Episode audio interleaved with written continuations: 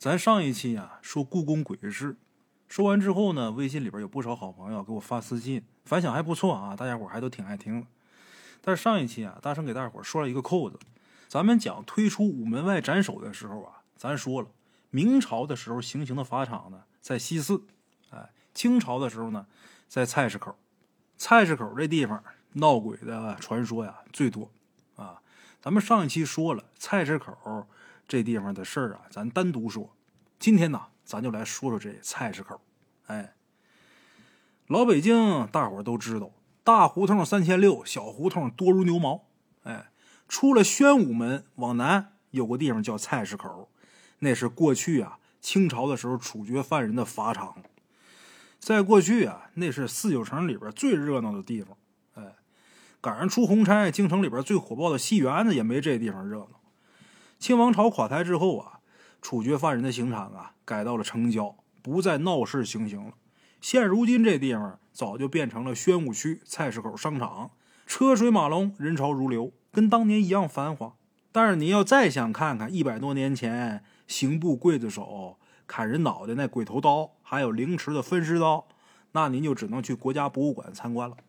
咱们呢，这回先讲一个清朝末年。发生在菜市口的真实故事，哎，咱前面说了啊，明朝杀人的法场呢在西市市场的市，哎，现如今叫西四，一二三四的四，哎，到北京一提东四西四，那无人不知，无人不晓。西四呢是西四牌楼的简称，跟东四牌楼是相对的。等到了清朝的时候啊，这法场就换到了宣武门外的菜市口，这地方菜摊特别集中啊。是个大菜市场，京郊的农民推车担担把时令的蔬菜运到京城来贩卖。久而久之呢，就形成了这个菜市场。每天买菜卖菜的人呢络绎不绝。法场设在菜市口，也是因为这地方热闹，能起到杀一儆百的这个作用嘛，让普通老百姓都来看看王法森严，最好老实巴交的活着，轻易可别犯事儿。哎，清朝的时候最重的死刑就是凌迟。说白了叫千刀万剐，说文了叫折刑。折这个字啊，就代表古时候分裂尸体的一种酷刑。折刑，刽子手把犯了大罪的死囚赤身裸体的绑到这木桩子上，一刀一刀碎割。凌迟这个刑罚呀，它具体到底多少刀呢？这不一定，根据这个死囚他犯的罪过有多大，这刀数不一样。最少八刀，多的三四千刀。受刑之后，这个犯人死了以后，枭首示众，剩下的这个尸骨啊，剁碎了喂狗，从肉体上把这个人彻底的消灭。这种刑罚由于太残酷啊，太不人道，到了清朝末年呢，也就给废除了。清末废除凌迟之前啊，有个法国人来到北京，这人呢是个摄影师，带着照相机来到菜市口拍了一组照片。这组照片啊，记录了三次凌迟酷刑，头一次是个老太太，第二次啊是一个很瘦的男的。第三次呢，是一位壮汉。这三个死囚受刑的整个过程，从头到尾都被这法国人用相机给拍下来了。虽然是黑白相片啊，可是那血腥程度啊，还是让人毛骨悚然的。这法国摄影师回到法国之后，把这组照片啊就给制成了明信片。外国人本来以为这遥远的东方古国很神秘、很美，一看这凌迟的照片啊，都感觉到了既野蛮又残忍。跟想象中的完全不一样。清朝皇帝呢也觉得这让洋人这么看中国可不好，随即呢就颁旨废除了凌迟酷刑。这些照片呢现在在网上啊大伙都能找着，翻拍的是法国的明信片。胆大好奇的可以搜一搜看一看，但是啊谨慎观看，挺残忍的。反正我是不忍看啊。根据记载啊，清朝。也是中国啊历史上最后一个被凌迟处死的犯人，是北京赫赫有名的大盗康小八。这康小八是身背了几十条人命的一个贼啊，仗着手里边有把洋枪，无恶不作。官差拿他没办法，最后呢，从打王府里边请出形意拳和八卦掌的两位高手。这俩人呢，一个叫马玉堂，一个叫廖海波，俩人都是一等一的武术名家。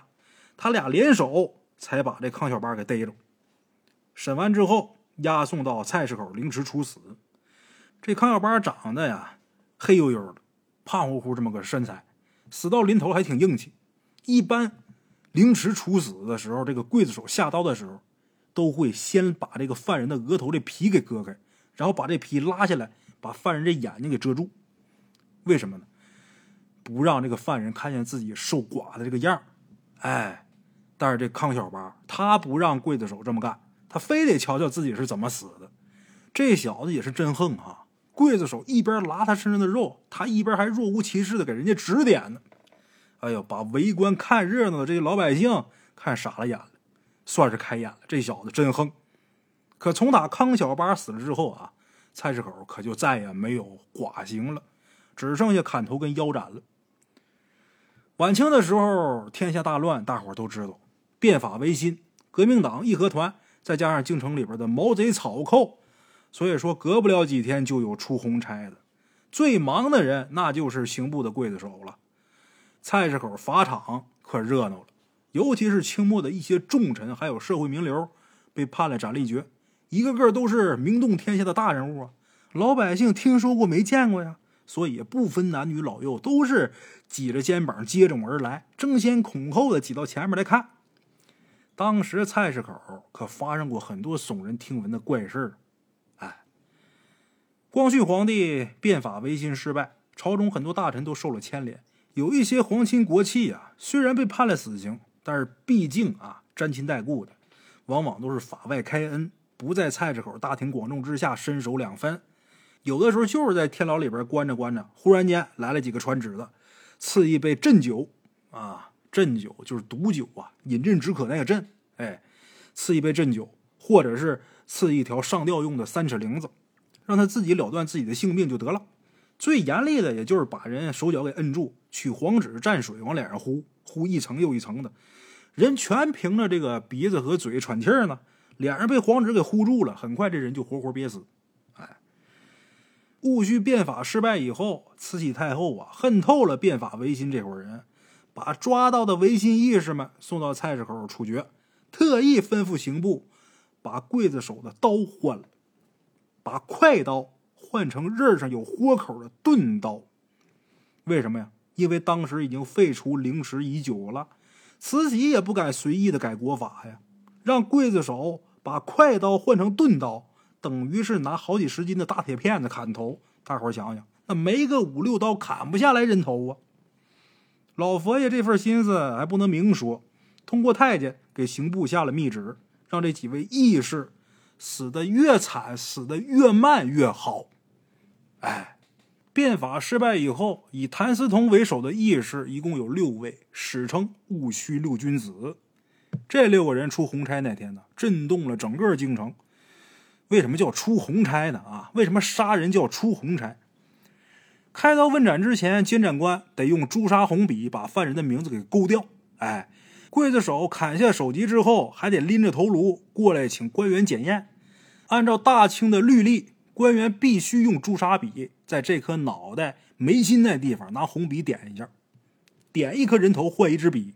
随后这笔呀，可就值了钱了。说书的说这笔往地上一扔，老百姓都过来抢，没有那事儿，因为这笔能卖大价钱，谁舍得扔啊？这玩意儿怎么还能卖大价钱呢？因为做买卖的商家认为啊，这红笔可以镇宅辟邪保平安。哎，另外啊，刽子手手起刀落。这死囚身首两分，溅得满地血红，刽子手扎的那腰带也得是红色的，刑场上处处泛红，所以杀人叫出红差。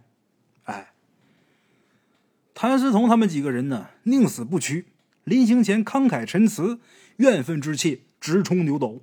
当时监斩官是慈禧太后的心腹，唯恐这些人死前呢说一些不该说的话，再触怒老佛爷。又怕有人来劫法场，因此啊，命令刽子手尽快动手，之前的程序全都免了。刽子手呢，用钝刀挨个斩首。六君子死的时候那惨烈之状啊，可想而知啊。但是这几个人也真硬气，有的是宁死不跪，最后被官差拿铁棍把腿给打骨折了才跪下；有的呢，脑袋掉了，满腔鲜血溅到一丈开外，没有脑袋的这尸体屹立不倒，这脑袋掉地上之后，二目圆睁。这就是死的不服，哎，来菜市口看热闹的老百姓吓得鸦雀无声，回家之后都烧香祈福，以求祥瑞！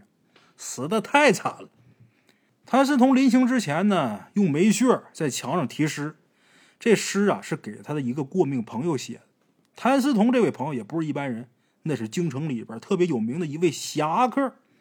这人呢，善使一柄重达百斤的大刀。这人姓王，名武，王武。北京人呢口顺。给起了个绰号“大刀王五”。王五呢，因为出身草莽，家里边大排行排第五，就随口起了这么个名字。名字虽然土了一点，但是这人本事真高。他跟谭嗣同两个人呢，算是英雄相惜、莫逆之交。当初呢，他就动过要劫法场的念头，可是谭嗣同啊，他们铁了心要拿自己的鲜血唤醒国人，没让王五这么干。等谭嗣同他们在菜市口被杀了之后，弃尸于市。老百姓们虽然同情，但是谁也不敢帮忙收尸，谁敢趟这趟浑水呀？夜里边，王五背着大刀过来了，先是伏尸大哭，然后收敛起来。第二年，把这些个尸骨运回故里给安葬了。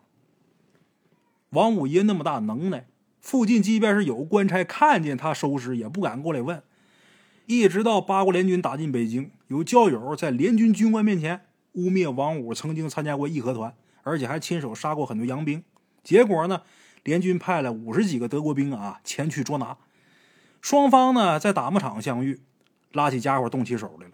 可怜王五爷这大刀再厉害，他挡不住洋枪啊，当场就被乱枪打死，这脑袋都让人给割走了。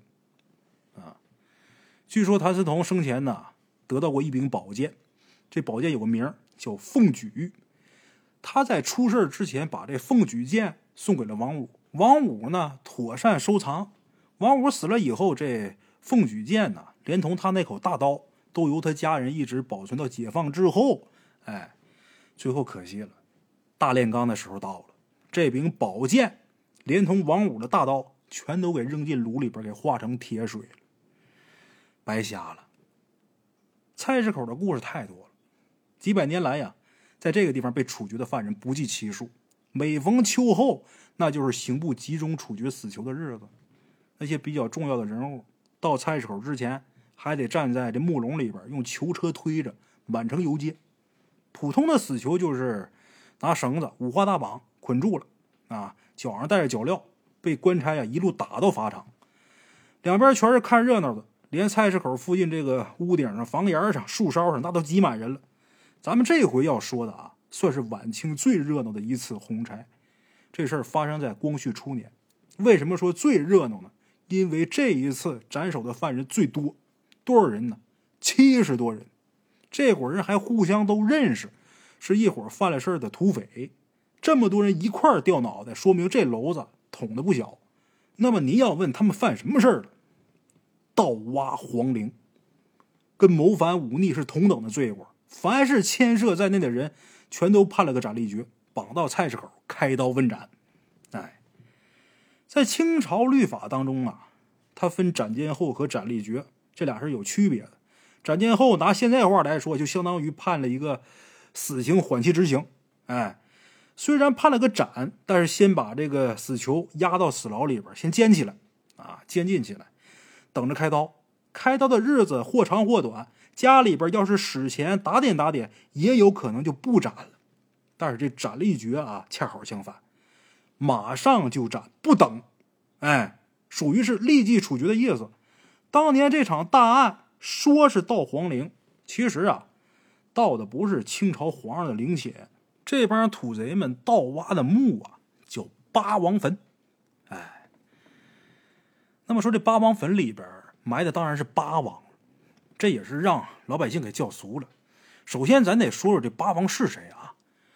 看过《聊斋志异》的，有可能有印象。《聊斋志异》里边有这么一篇八大王，说是一位书生啊，结识了某个鳖精，这鳖精自称是八大王，其实就是个大王八。他给书生一枚鳖宝，从此以后，这个穷书生啊，平地一声雷，陡然而富，就发了财了。据说这故事啊，其实是有原型的。明末清初啊，还真有一位八大王，谁呢？当时义军的首领张献忠。张献忠一度被称为八大王，因为民间呐有张献忠屠川的传说，杀的人太多了，所以啊才有人编了这么个段子埋汰他。哎，要再往前说呢，北宋年间有个八千岁，怀抱奥面金简，仗着宋太祖赐给他们家的丹书铁卷，上打昏君，下打谗臣。这评书戏文里边有一出叫《杨家将》，《杨家将》里边经常提及这个八千岁。跟寇准、寇老心一样，都是忠肝义胆之人。要是有忠臣让奸臣给陷害了，马上要推出去斩首了。寇准给皇上磕破脑袋也不管用。这节骨眼儿，这八千岁就该出面了，手举奥面金简一吓唬皇帝，保准得收回旨意。哎，可埋在北京这座八王坟里的人物啊，并不是宋朝的八王千岁，那他是谁呢？清太祖努尔哈赤的第十二个儿子，摄政王多尔衮的兄长，名叫阿济格。这个人骁勇无比，身经百战。清八旗铁甲入关之前呢，阿济格参加过辽东的宁远大战、锦州大战，围攻过北京的广渠门。进关以后，带着兵追击过李自成，一直打到江西，那真是立下赫赫战功了。清朝开国之后，论功封赏，阿济格。被封为武英郡王，也叫英亲王，在清皇室的王爷里边，他排名老八，人称八王爷。别看阿济格这么威风啊，最后啊，这人死的却特别凄惨。那时候摄政王多尔衮病故，朝廷大权不稳，八王爷一向野心不小，他觉得朝中除了多尔衮啊，没人能降得住他，于是呢，密谋夺取摄政王之位，结果呢，走漏了风声。被打入天牢幽禁，转过年来赐死，尸骨呢埋到通惠河畔一个特别荒凉的一个地方。从此以后，民间百姓就管这地方叫八王坟了。哎，按说八王是堂堂的亲王，他的墓不能叫坟呢，因为以前有葬制嘛啊，陵寝坟墓级别是不同的。皇帝的墓是陵寝，王公为墓，所以没有王陵，只有皇陵。老百姓死了之后啊，不管有没有棺材，挖个坑埋到底下，上面堆个土堆，这叫坟。这么算的话，这地方应该叫八王墓啊。那为什么又叫八王坟呢？因为八王啊，他是因为谋反的罪过被赐死的。他这个墓穴很简单，就是一口薄皮棺材，上面盖了一堆黄土，跟普通老百姓那坟没有区别。所以民间一直管这个叫八王坟，没叫八王墓。哎，这地方也是以坟得名，久而久之就变成了固定的地名了。清太祖努尔哈赤，太宗皇太极，后来又出了一位圣祖康熙。康熙在位的时候，有一次啊，跟臣下提起了八王爷的好处，想八王这辈子在枪林剑雨当中出生入死，转战万里。要说八王为大清朝立下多少汗马功劳，那就是卢沟桥的狮子数不清了。虽然最后是因为谋反被赐死吧，但是毕竟有功于国。何况那是亲王啊，打断骨头连着筋啊，死后给埋到荒坟里边，何等凄惨呢？康熙越想越觉着于心不忍，于是对阿济格重新盖棺定论，而且对他的墓葬啊进行了一定的修缮。哎，到了乾隆年间呢，乾隆爷又下旨重修八王坟。这回可是按照王爷墓的规格修的了，御赐的金丝楠木棺材，阴沉木的衬里儿，拿绫罗丝绸重新裹住遗骸，装殓到棺椁当中。拿绫罗丝绸不能有缎子啊！要说棺材里边有绫罗绸缎，那就外行话。为什么？因为这个缎子跟缎子它是同音，有断子绝孙的意思在里边。所以说，古代的棺材里边什么好东西都能放，唯独不能有缎子。真有的话也不能明说，哎，修复之后的八王坟那规模可就相当宏大了，两边有配殿，前面放的驼龙碑，上面有宝顶金盖，封土堆下边是地宫，墓道墓门前后三进的墓室，外边围了圈墙，巨石造的墓门，这是为防盗的，门后边特意做了两道石槽，这墓室门合拢的时候有石球。顺着这沟槽滑下来，把这墓室门从里边顶死。这门合上之后啊，可就永远打不开了。哎，乾隆年间这座八王坟虽然说造的很大，但是老百姓叫顺口了，还是管这地方叫八王坟，好多年都没改。这地名到现在还有，就在北京东四环四惠桥西南面现代城附近。哎，在辛亥革命之后啊，八王坟地面上这宫殿呢都被拆除了，全当成砖瓦木料给卖了。墓室地宫呢，在清末的时候也被盗了。现如今留下来的就剩下地名了啊。清朝的时候，北京远远没有现在这么多人口，城区呢也没有现在面积这么大啊。那时候南边到了陶然亭，那就特别荒凉了，满眼都是芦苇地了，都是乱坟岗子，走半天你也看不见个活人。现如今陶然亭那是北京火车站南站呢，那地方现在的高楼大厦一片连着一片，跟以前那不能同日而语了。晚清光绪年间呢，陶然亭这边呢还有那么几处荒废的寺庙跟道观。乾隆香妃埋骨的香冢离这地方也不远。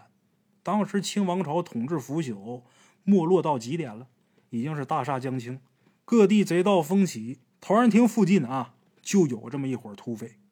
这伙土匪为首的有个绰号叫赵麻子。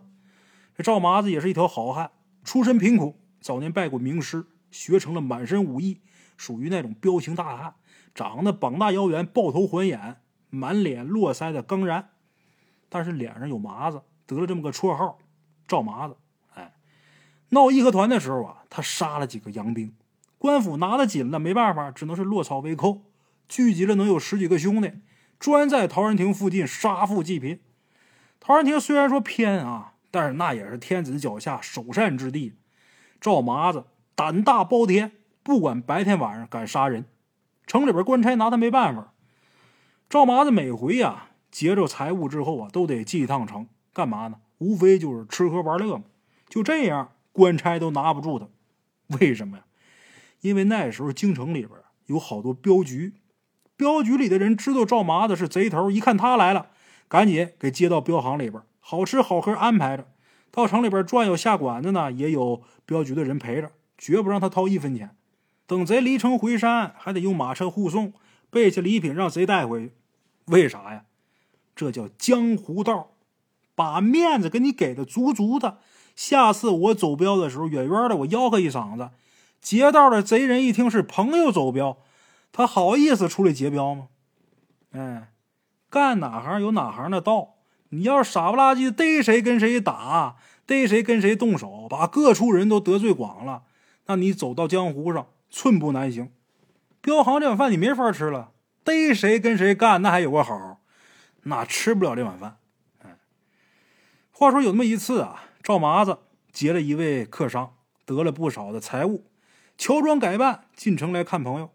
镖局的人得着信儿了，照例是远接高迎，安顿好了之后啊，到砂锅居白肉馆吃饭，还商量着晚上啊，呃，到戏楼去看戏。也是赵麻子该着出这档子事儿。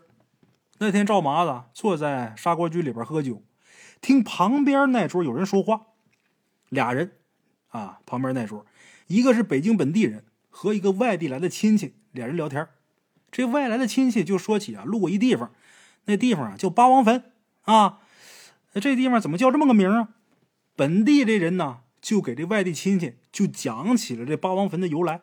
还说这坟里啊有当年乾隆爷御赐的珍宝陪葬。说者无心，听者可有意呀。赵麻在旁边支棱耳朵，听得一字不漏，心里边就产生这个念头了。当天不辞而别，到城南陶然亭，把手下弟兄召集到一起，跟大伙说：八王坟里边有陪葬的宝物，如果能把这老坟给打开，得了其中的珍宝。足够咱们这些人快活办事了，那可比咱们整天在野地里边蹲着劫道那油水多得多呀！咱们绿林人讲的是阴间取宝，阳间取义，当取不取，过后莫回。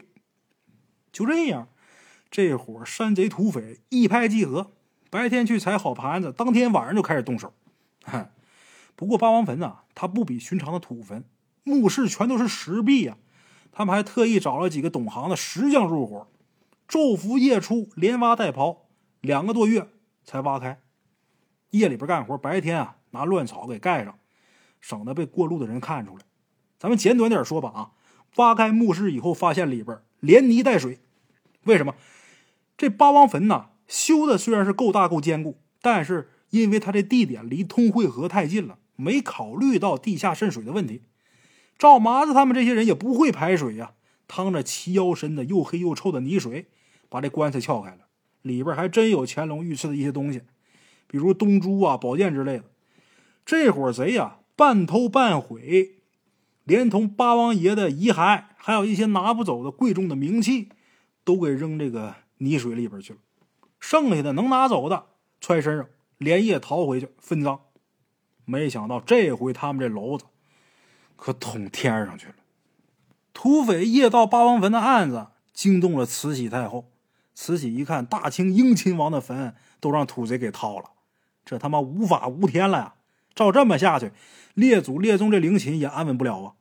大概慈禧也是想到自己的身后事了啊，他觉得要不杀一儆百的话，今后他的陵寝也难保万无一失。下令缉拿这伙贼人。办案不力的官差一律砍头，家属充军宁古塔。好，当时京城里这些差人呢，真是红了眼。赵麻子等人胆儿再大，也不敢再进城了，都躲在乡下等风声过了再说。啊，可真也是鬼催的。赵麻子手下呀，有个二当家，这二当家的呢叫鱼眼薛七，听这名字啊，就知道这人长什么样俩眼珠子长得跟鱼眼睛似的，特别大，但是。黑的少，白的多，显得有点奸猾。其实这人啊，为人至孝。这鱼眼薛七老娘病重，得到城里边请郎中给瞧病。本来这种事啊，随便托个朋友就能给办了。可是薛七不行，脑子一急就把官府缉拿这事给忘了，匆匆忙忙的到城里边请大夫，身上没钱，正好揣着一件赃物。这事儿盗完八王坟之后啊，分到他手里的东西什么呢？一个碧绿碧绿的玉扳指，于尔薛七把这东西拿给坐堂的先生一看，请郎中出诊嘛。这下可就惹上了杀身之祸。那郎中是京城里的名医呀，经常给达官显贵诊病，一看这扳指就知道这肯定是皇家的东西。像薛七这种土里土气的乡下人，祖宗八辈加起来，他也不可能有这么值钱的东西。这玩意儿必定不是好道来的。郎中一想，我可不想跟着受牵连，然后就谎称他得去准备几味药，先把这鱼眼薛七给稳住了。之后他跑到官府报了案了，当时引了一群穿官衣子。鱼眼薛七呀，他水下功夫好，但是拳脚武艺稀松平常，让官差给打倒在地之后，胖揍了一顿，架不住严刑拷打呀，被迫供出了同伙赵麻子等人的藏身之处。哎。官府连夜调集了五成练勇去拿人去，京城装备了洋枪的火器营也跟着出动了。赵麻子当天晚上在家正睡觉呢，突然间听见外边一团乱。他身为绿林人呐，何等的机警啊！心里边一惊，知道出事了，赶紧从打被窝里边钻出来，顾不上穿衣服啊，怕前面有埋伏，也不敢走正门，抬脚把后窗户踢开，纵身从打后窗户跳出去。没料到后窗啊，早就有官差等着他呢，还没落地儿呢，就挨了一记闷棍。最终是负伤被擒。哎，从打阴历四月十二案发到阴历六月初八为止，这伙夜盗八王坟的土匪，连同家属，通通落入法网。窝藏贼人、收受赃物的，全都算在内。牵扯进去的一共多达七十多个人，男女老少全都有。哎，在公堂上。落成供状，全部问成了死罪，判了个斩立决。阴历十二那天，从打宣武门出来，一路游街示众，最后押赴菜市口刑场开刀问斩。哎，这桩案子啊，闹得满城风雨。菜市口行刑那天呢，围的是人山人海。北京城的老百姓也算是见多识广，可是从来没见过一次处决这么多犯人的。整个街头巷尾议论纷纷。为首的贼人又是令人谈虎色变的赵麻子，碰见这样的热闹，那哪能不看呢？行刑那天呢，戏楼茶馆没人，四九城里边万人空巷，全挤菜市口观看出红差去了。官府也知道处决的都是亡命土匪呀，就怕有人冒死来劫法场，特别调拨了上千个兵丁来维持秩序。当天菜市口法场血流成河，惨叫声惊天动地，同时啊，还引出了一件奇事。什么事呢？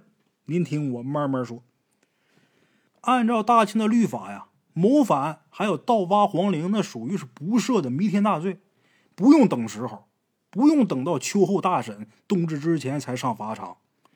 因此啊，八王坟一案破得快，处决得快。哎，头天刚下过雨，到阴历六月十二这一天，响晴白日，碧空如洗。一大早，从宣武门到菜市口这街巷两边，那就挤满人了，全是看热闹的老百姓。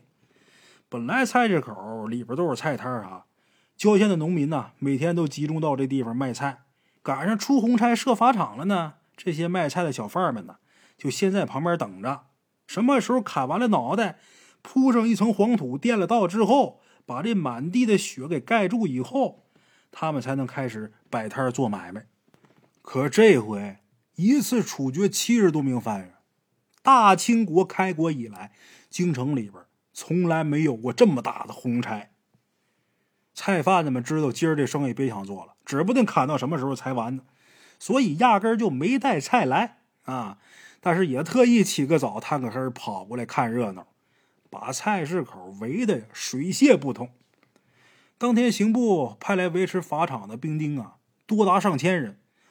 重犯或有名的人物游街，哎，照例呢得装在这个木龙囚车里边。可是这回呀。犯人太多了，没有那么多囚车呀。为首的赵麻子、于尔、薛七这些人呢，他们被披红挂彩的装囚车里边。其余的犯人啊，各带枷锁，绑成一串，排在囚车后边跟着。每个人的脖子后边都插着一块长条的木板这木牌子上写着犯人的名字，用红笔圈了个斩字，这叫断头状。哎，围观的百姓太多了。囚车打宣武门就走不动了，哼！你看啊，北京在民间叫俗了是四九城，东南西北四面城，一共九座城门，合起来叫四九城。哎，这九座城门呢，也是各有各的用途。东直门呢，俗称粮门，专门走粮车。过去啊，地面有车辙，走到城门洞里边，抬头一看，能看见头顶上刻着麦穗的图案。西直门呢叫水门，运水的车从打西直门走，城门洞里边刻着水纹。南边宣武门出红差，砍头凌迟的犯人去菜市口上法场，必须打宣武门经过。城门洞旁边啊立有石碣，上面写着“后悔迟”三个大字。其中的含义不用多说，哎，无论你是忠是奸，是欲是贤，是蒙冤还是活该。只要犯了死罪，被装在木龙囚车里边推出了宣武门，这条命算是交代了。再怎么后悔也不管用了。囚车堵在宣武门好半天，这些兵丁啊才把这个道路给疏通开。往前面那更热闹了，街道两边的买卖铺户都在自己这个店铺门前呢摆上一张条案，上面备几碗水酒。有那买卖做的大的呀，还给准备了鸡鸭鱼肉四碗菜。这事儿啊，没人吩咐，全都是自觉自愿。犯人呢，在被押到菜市口的路上，可以随时停下来吃喝这些酒肉。大清律法这是允许的啊，不管说你犯多大事儿，踏上黄泉路之前呢，喝点吃点不为过。那为什么那些买卖铺户、开店的商人愿意请这些死囚喝酒吃肉？因为以前啊。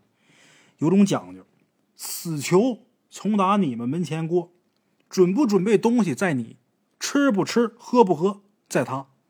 他要不动你的酒菜呢，也就罢了；只要他喝了你一口酒，或者吃了你一口菜，你就算积下阴德了。将来做买卖，准能财源广进。那时候人最迷信这个，不用官府下令，提前把告示贴出来，告知百姓哪天哪天菜市口处决人犯。哎呦，到时候沿街的店铺啊，肯定自动自觉的就准备好这些东西，把这些吃的喝的都准备妥当，还盼着犯人呢能吃自己一口，喝自己一口呢，因为对自己好啊。菜市口啊是个丁字路，三条土道交汇的这么一个地方，平时人来人往，车水马龙，特别繁华。不过这条道啊，无风三尺土，下雨满街泥呀。正对着法场啊，有这么一家老字号，是卖刀伤药的贺年堂。贺年堂的刀伤药啊最有名，人家是药店啊。其实他不单单是卖刀伤药，大概是因为这个店铺门面呢正守着菜市口法场，所以人们一提起贺年堂。总会不自觉的最先想到刀伤药。其实上法场开刀问斩的人，基本都是被砍掉脑袋的。你抹上再好的刀伤药，它也不顶用啊。听老人们讲啊，以前每到菜市口出红差的时候，都属贺年堂摆的酒菜最为丰盛。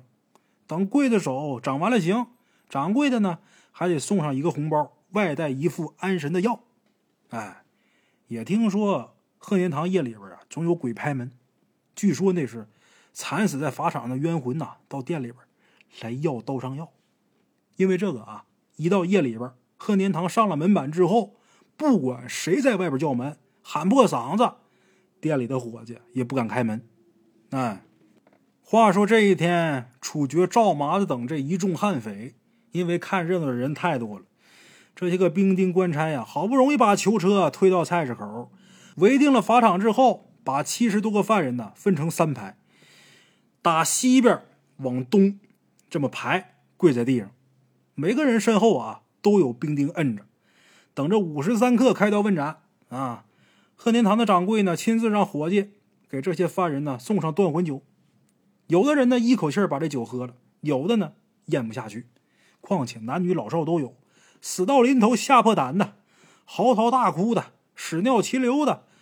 默默不语的都有，哎，周围呢那都是挤破脑袋来看热闹的老百姓，哎，以往电视里边经常有这种镜头啊。午时三刻一到，号炮三声，监斩官用朱笔画个圈，一到令下，几十个身穿赤红号坎的刽子手同时举起大刀挥落，啊，当然那是电视剧，现实当中啊可没有这样的，最起码菜市口。可没有几十个人头一起落地的事儿，为什么？因为京城里边没那么多刽子手，刽子手掌刑执法，专吃这碗饭，手艺都是师傅带徒弟，代代相传，那不是随便拉了一位能抡得动刀就行的。所谓隔行如隔山啊！哎，清朝出红差的刽子手杀人的手艺也分为四等，一等呢，凌迟碎剐，凌迟啊，咱前面说了。根据犯人犯的罪行的轻与重，凌迟的这个刀数呢有多有少，少则八刀，多则上千刀。如果说没够刀数把这犯人先给拉死了，那剩下多少刀得落在刽子手身上。所以说这手艺是最难的，先割哪儿后割哪儿，不能让他直接死。哎，怎么肢解，怎么消手，全都有讲究。其次啊。就是斩首，清朝人这脑袋后边都留个辫子，行刑的时候，两个差役往后边摁这死囚，前面另一个人瞪着辫子，把这脖子抻出来。刽子手拿鬼头刀，这一刀砍下去，手艺高的啊，不仅刀法快，而且呢会认骨缝，能做到身手不分。脑袋砍掉了，但是有皮连着。死者家属呢之后还能请人把这脑袋跟这尸首啊给缝到一起去。留下一具全尸。菜市口附近修鞋的皮匠全都会缝脑袋。哎，靠山吃山，靠水吃水，挨着法场，那肯定有人从打这地方找饭吃。第三等呢是绞刑，拿麻绳把犯人吊死。怎么打绳结？这个绳子套哪儿？怎么套？那全是手艺。碰上意外的啊，吊不死的犯人，还得加械。什么呢？拿棍子。插到这个绳套里边，一圈一圈的绞，这绳越绞越紧，最后把这人活活勒死。哎，最后一等呢是腰斩，腰斩就是用铡刀把这犯人从打腰部给铡成两截，鲜血、肠子、肚子淌的满地都是。这犯人啊，一时半会儿还死不了，还不咽气儿，嘴里边吐着血沫子，还能说话。哎，但是这个刑罚太过于残酷了，实际用的很少，比较多的呢是前三种。刑部的刽子手啊，就是指这门杀人的手艺吃饭的。平常没有差事的时候啊，挺清闲，赚的也不多。秋后问斩的时候是最忙的，也是最挣钱的，就指着这档口赚钱的。哎，那么说杀的越多，挣的越多，这这这怎么清政府还是计件工资吗？不是，他是私下收犯人家属送给的钱。哎，收了钱的呢，动手之前呢，就说几句好话，让犯人安心受死，可以尽快结果这犯人性命，不至于说太过受苦嘛。哎，不让他遭罪。要是不给钱，上去就是一刀，这一刀那可是照着脑袋瓜子砍的，砍掉半截脑袋瓜子，把脑瓜壳给削掉半截，这叫去瓢。脑浆子淌一地，收尸都没法收。一刀砍完，抬脚把这没脑袋的尸体踹倒，二话没有，转身就走，连绑犯人的绳子、刽子手都得捡下来卖钱。哎，据说啊，绑过死囚的绳子，拿来拴牛，那牛不受惊。拴到房梁上，能镇宅驱邪。干他们这行也不乏来钱的道哎，出这一趟红差，足够刽子手吃好几个月。哎，到了光绪年间，凌迟一类的酷刑已经废除了，死刑就是砍头。整个京城里边有这门手艺的，剩下不到三四个人。其中一位当师傅的姓吴，这吴师傅年事已高，好几年前呢就不能动刀了。刑部刽子手人少，就没让这吴师傅告老还乡。下面呢，这吴师傅有两个徒弟，其中一个呢酒后掉护城河里边淹死了，只剩下一个姓熊的徒弟。这姓熊的四十多岁，正当年，排行第二，人称熊二爷。熊二爷是北京城里边手艺最好的刽子手，他也带了两个徒弟，但这俩徒弟啊还没出师呢。所以说，整个四九城能动刀的，能用刀的。就熊二爷这么一个人，一口气砍七十多个脑袋，那可不是闹着玩的。哎，你就空刀抡七十下也够受的了。刽子手熊二爷前几天就已经领命准备了，头天喝酒吃涮肉，到正日子起来穿上官衣带两个徒弟出门吃早点。出红差之前啊，不宜吃肉，可不吃饱喝足了没法干活啊，干活没劲儿啊。这爷仨喝豆汁儿就交圈熊二爷那是土生土长的北京人，老北京人呢，很少有不爱喝豆汁儿的。哎，外地人大多没有办法接受这东西，拿鼻子闻一下都避而远之，也很难理解为什么老北京人那么爱喝豆汁儿。实际上，这个豆汁儿啊，虽然不是什么珍馐美味啊，但是喝到嘴里边，它有一种特别独特的味道，微甘回酸，有那鲜味，有那么点像橄榄。头一口喝起来呀，也许会觉得不怎么样，但是一尝再尝之后啊，就上瘾了。再就着酥脆油香的胶圈，那简直比不了了，啊，没有能比的了。师徒三人吃过早点，这时辰还早，然后这仨人呢，大摇大摆的溜达着往菜市口走。路上碰见熟人呢，都跟他抱拳拱手客套几句。那些熟人呢，知道熊二爷今儿啊要动刀，全都给二爷道喜。一呀，是图个吉利。二是出红差呀，正是发财的机会。哎，熊二爷心里边也高兴。来到贺年堂，那店铺里的掌柜伙计啊，早就给准备好桌椅板凳了。哎，茶水茶点一应俱全。熊二爷坐贺年堂店里边喝茶候着，俩徒弟呢在旁边磨刀。眼瞅着犯人呐被押到法场，监斩官验明正身，当众宣读罪状。请出刽子手，准备行刑。熊二爷抱着鬼头刀走进法场，站到一块石碑跟前。这石碑上刻着“国泰民安”这四个大字。从打清军入关，把菜市口设为处决死囚的法场，就有这么块石碑。哎，这石碑呢，也是镇着那些惨死的冤魂，不让他们夜里边出来作祟。刽子手熊二爷天生就是吃这碗饭的。说书的讲究，说到人物的时候得开脸儿。要开脸的话，咱说说熊二爷这长相：身高膀阔，膘肥体壮，紫红色的一张国字脸，连鬓络腮的胡子，油汪汪一条大辫子，打了个结帕在头顶上。这辫子梢上留那么一截红穗，哎，光着两条胳膊，左右两手各套牛皮护腕，穿着一件猩红马甲，半敞着怀。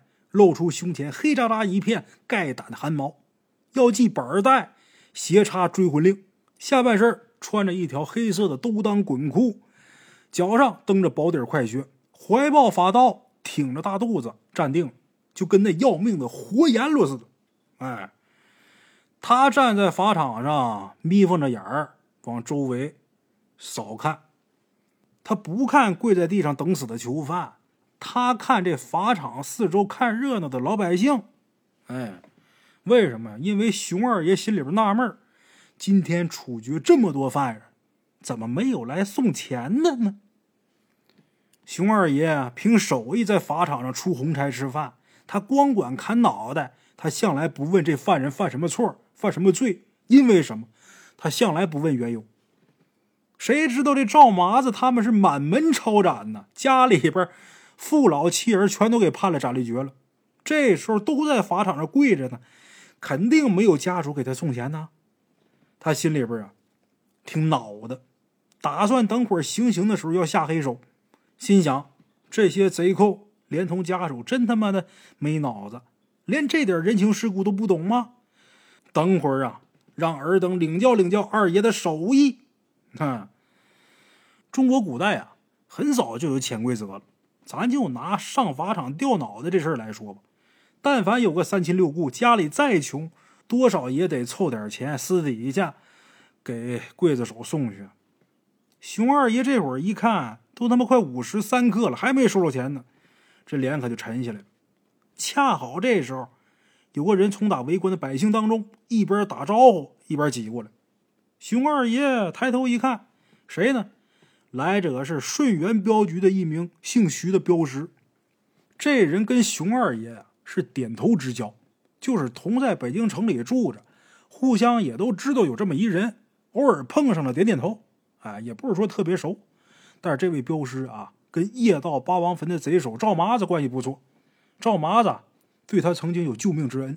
前两天呢，他托人上下打点。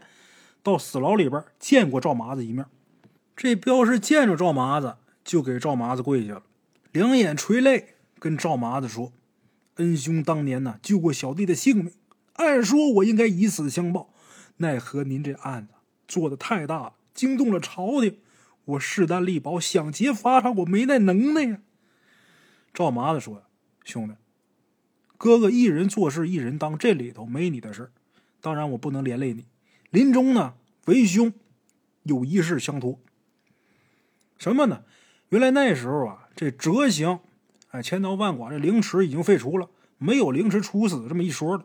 犯了天大的事无非就是掉脑袋。砍完脑袋以后弃尸于世，哎，砍完脑袋之后不让家人收尸，这首级呢插到木桩上示众，然后连同尸身呢扔到荒郊野外喂狗。赵麻子也怕自己有这种下场。就想求这镖师啊帮个忙，在官面上打点一下，趁着夜色无人，请能缝尸首的皮匠到菜市口，把他和他这些兄弟的尸首都缝起来，再用草席裹着，找一个野地给埋了，好歹最后能落个全尸。其实清朝末年呢，官府腐败透顶，杀人不过头点地，在菜市口处决了犯人，就算是给朝廷交差了，谁也不会理会夜里边有没有人偷走尸首啊。只要把钱使到了，官面上肯定是睁一只眼闭一只眼，假装看不见。所以这镖师啊，二话没说就答应赵麻子的请求了。回去之后，张罗着卖房子卖地，凑钱疏通。人家对他有救命之恩呢。夜盗八王坟这案子办得快，定罪之后呢，没几天就开刀问斩了。等姓徐的这镖师凑了钱，赵麻子呢也到了菜市口了，他这才从那人群里边挤进来。仗着平时啊跟那些穿官衣的认识，进了法场找着刽子手熊二爷。熊二爷一看钱乐了啊，这给不给刽子手钱呢？差别就在于下刀的时候，这刀刃是劈到脖子上还是脑袋上。脑袋从打脖子那地方被砍断，能找个缝鞋的皮匠给缝上。如果说这鬼头刀要是从打后脑勺砍下去，那手艺再高的皮匠那也没法往一块传了，没法缝了。熊二爷呢，当场让徒弟啊把这钱收下，冲这镖师点点头，那意思就是说，徐爷您尽管放心啊，这些规矩咱都明白，您就在旁边踏实等着吧。这徐镖师呢，不忍心看恩兄血溅当场，过去敬上断魂酒，跟赵麻子说：“都安排妥当了，赵爷您一路走好吧。交代完了之后，转身离开法场，自己呀去准备棺椁寿衣去了。这时候，监斩官把刽子手传过去说话：“熊二爷啊，他只不过是掌刑的刽子手，在刑部里边他没有品级，平日里呢跟那些有顶戴的官连话都说不上。这时候一听说监斩官找自己说话，就跟那走狗见了主子似的，一溜小跑就跑过去请安去。啊，监斩官也没多说，就告诉熊二爷，上边给话，盗挖八王坟这一干人犯。”犯的是大罪，罪大恶极。今天杀头弃市，烦劳熊爷给他们去了瓢，尤其是贼首赵麻子，得多关照关照。熊二爷能听明白，瓢就是脑瓜壳子，上面的意思就是让这伙贼人死的惨一点。砍头的时候，把这脑袋砍成两半，缝都让他没法缝。熊二爷这会儿犯难了，刚拿了人家徐镖师的钱，答应人家砍头之后能给留个全尸，这事儿掰不开镊子了，不好办了。但熊二这人呢，向来是贪心未己，上面既然长官发话了，也绝不能不照办。私底下收的钱呢，他也不想退，他就起了黑心，要把这钱昧下。拿人钱财与人消灾，否则的话就等于说是吃了黑钱呢。他光想着这点小钱了，他却忘了师傅跟他说过，刽子手这行吃红饭，最忌讳收钱不办事儿饶是拿人家的钱，还让人家死的闭不上眼睛，这人死了以后啊，也不能放过你。他把这话都忘了。刽子手无非是上差下派，罪犯犯了事儿，在菜市口送命。不管他有多大的冤屈，恨恨不到刽子手头上。可是你黑了人家的钱，那可就不一样了。熊二爷他师傅那辈刑部里边的刽子手就有这么一位，经常黑犯人钱的。后来这脖子后边长了个红色的水泡，请多少郎中吃多少药，好不了，这叫断头疮。围着这脖子长一圈，这人就喘不上气来了。这刽子手。就因为这个丧了命，师傅经常提起这事儿，告诉这些徒弟们：“你们得引以为戒。”熊二爷把这事儿早就忘了。转眼间，午时三刻到了，监斩官投下令牌，四周百姓知道这要下刀了，现场一片喧哗，争着往前挤。刽子手在菜市场法场处决犯人，顺序是由东往西砍。熊二爷来到第一个。跪地上的犯人的身后，那人呢已经被差役给摁住了，抻着脖子等死呢。二爷手捧鬼头刀，亮了一个架势，说：“爷，我今儿送你上路，也是吃哪碗饭办哪桩差。您呢，路上走好。”说到这儿，一刀下去，咔嚓，这一刀把这犯人半拉脑壳给砍掉了，鲜血脑浆淌一地。周围看热闹的老百姓顿时就炸开锅了。有经常看出红差、懂这些事儿的，就知道凭刽子手砍头那手艺，完全可以做到断头不掉头。这砍掉半拉脑瓜壳子，这叫去瓢，诚心不让收尸啊！太血腥。人群当中议论纷纷，有好多胆小的把眼睛捂上不敢看了。刽子手熊二爷一连砍了十几个脑袋，停下来喘口气。整个法场上血气冲天。这时候，徒弟端上了一个乌漆托盘，上面俩碗。一碗酒，一碗茶。熊二爷喝了茶，亲了亲嘴里边这血腥味儿。这碗酒呢，不是给人喝的，给刀喝的。先含到嘴里边，喷出来，喷遍刀刃哎，去掉刀刃上的血污。赵麻子等人在旁边跪着，看刽子手专照脑瓜壳子下刀，心里边雪亮。有些人看见同伴这脑浆横流，吓得都昏死过去了。剩下那些胆儿大的亡命悍匪，没有不破口大骂的。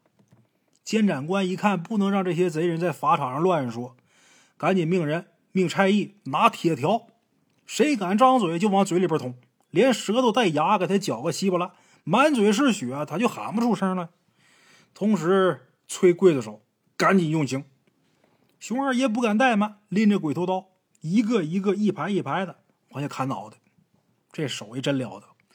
清朝那时候人都留辫子，早期这个发型跟清宫电视剧里边演的可不一样，整个脑袋早期的时候啊，给你刮的锃亮，就在这后脑勺那儿留一小块头发，铜钱那么大，哎，所以这叫金钱鼠尾。顾名思义，就跟耗子尾巴似的，要多难看有多难看。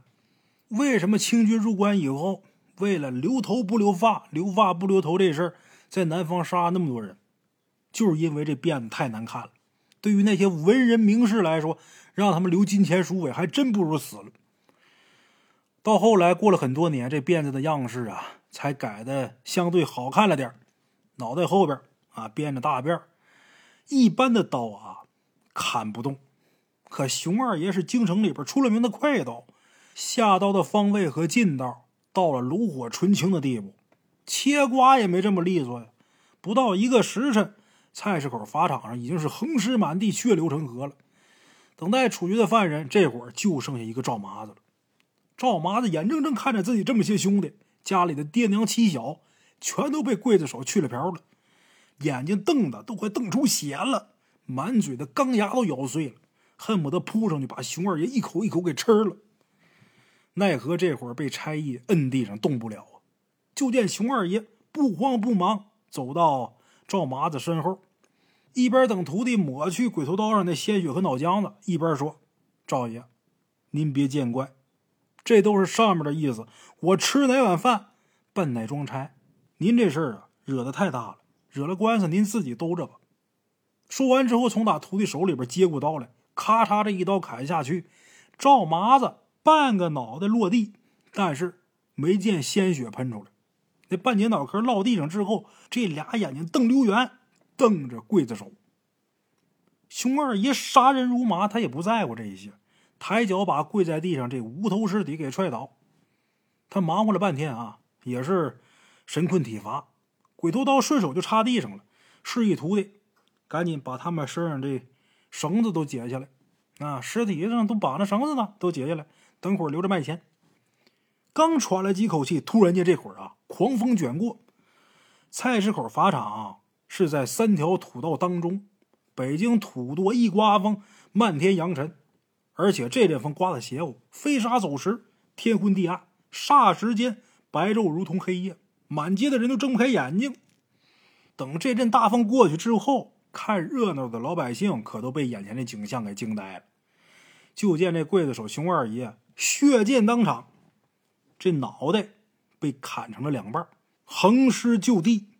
原本插在地上的那鬼头刀，这会儿却出现在了赵麻子的那无头尸体的手中。好像刚才这阵阴风刮过之时，怨愤之气不散的赵麻子诈尸还魂，一刀把熊二爷的半拉脑袋给砍掉了。这事儿吓得满城百姓家家是烧香贴符啊！啊，菜市口法场这一可怕的事件，很快就传遍了京城的街头巷尾。毕竟啊，谁都没亲眼看到这事情的经过，就这熊二爷这半拉脑袋到底是怎么掉的，谁都没看着。所以呢，种种说法都有。有人说呢，是那位姓徐的镖师干的；也有人说呢，赵麻子怨愤太深，阴魂不散。当场索命，也有人说啊，赵麻子他不是被砍掉半拉脑袋吗？但是没往出喷血，在很短的时间内，他很有可能还没死透，这神经和意识仍然还存在。刽子手解开绑上他尸体的那绳子的时候又太早，赵麻子本身呢就非比常人，加之恨透了熊二爷，就像古代的刺客田七郎似的啊，掉了脑袋还能奋勇杀人似的。总之，这事儿啊，很多年以后啊都没有结果，只能不了了之了。菜市口法场从清朝的时候设立到辛亥革命为止，处决的犯人不计其数。刽子手死在法场上的事儿就发生过两回，一回是咸丰年间，太平天国北伐军首领林凤祥、李开芳被俘的时候，押到菜市口凌迟处死。在处决李开芳的时候啊，惨遭凌迟的。还有他手下的一员部将，那人俩手被反绑在这木桩子上受刑，刚刮了没几刀，绑在脚上这绳子被他给挣开了，一脚就踢到刽子手这裤裆里边当场就踢死一个刽子手。哎，另外一次有刽子手送命，就是在菜市口处决挖八王坟的赵麻子。哎，熊二爷不明缘由的死，这算一次。现如今菜市口这法场啊，早就已经消失在历史当中了。那地方盖起了商场大楼，再找当年处决犯人的那位置都不容易了。这段怪事啊，跟菜市口很多传说一样，虽然过去了上百年，但是至今呢，依然流传。啊，这就是咱们今天这期关于菜市口的故事，就给大伙说完了。这故事啊，时长不短，但是好在什么呢？呃，咱们大圣鬼话的列位听众啊，越长越不嫌长。哈，这故事说的也挺费劲，其实还能再往后说很长时间。这故事今天呢，我录了两遍。头一遍呢，录完之后忘保存了，稀里糊涂给删除了。得了，重新讲一遍吧。这第二遍呢，讲的内容照第一遍呢，内容就少了一部分啊，因为一直在说，这嗓子也受不了，就简短截说吧。啊，今天就给大伙说到这儿，以后有机会啊，再给大伙说，再给大伙讲。啊，好了，今儿啊就到这儿，咱们呢下期见。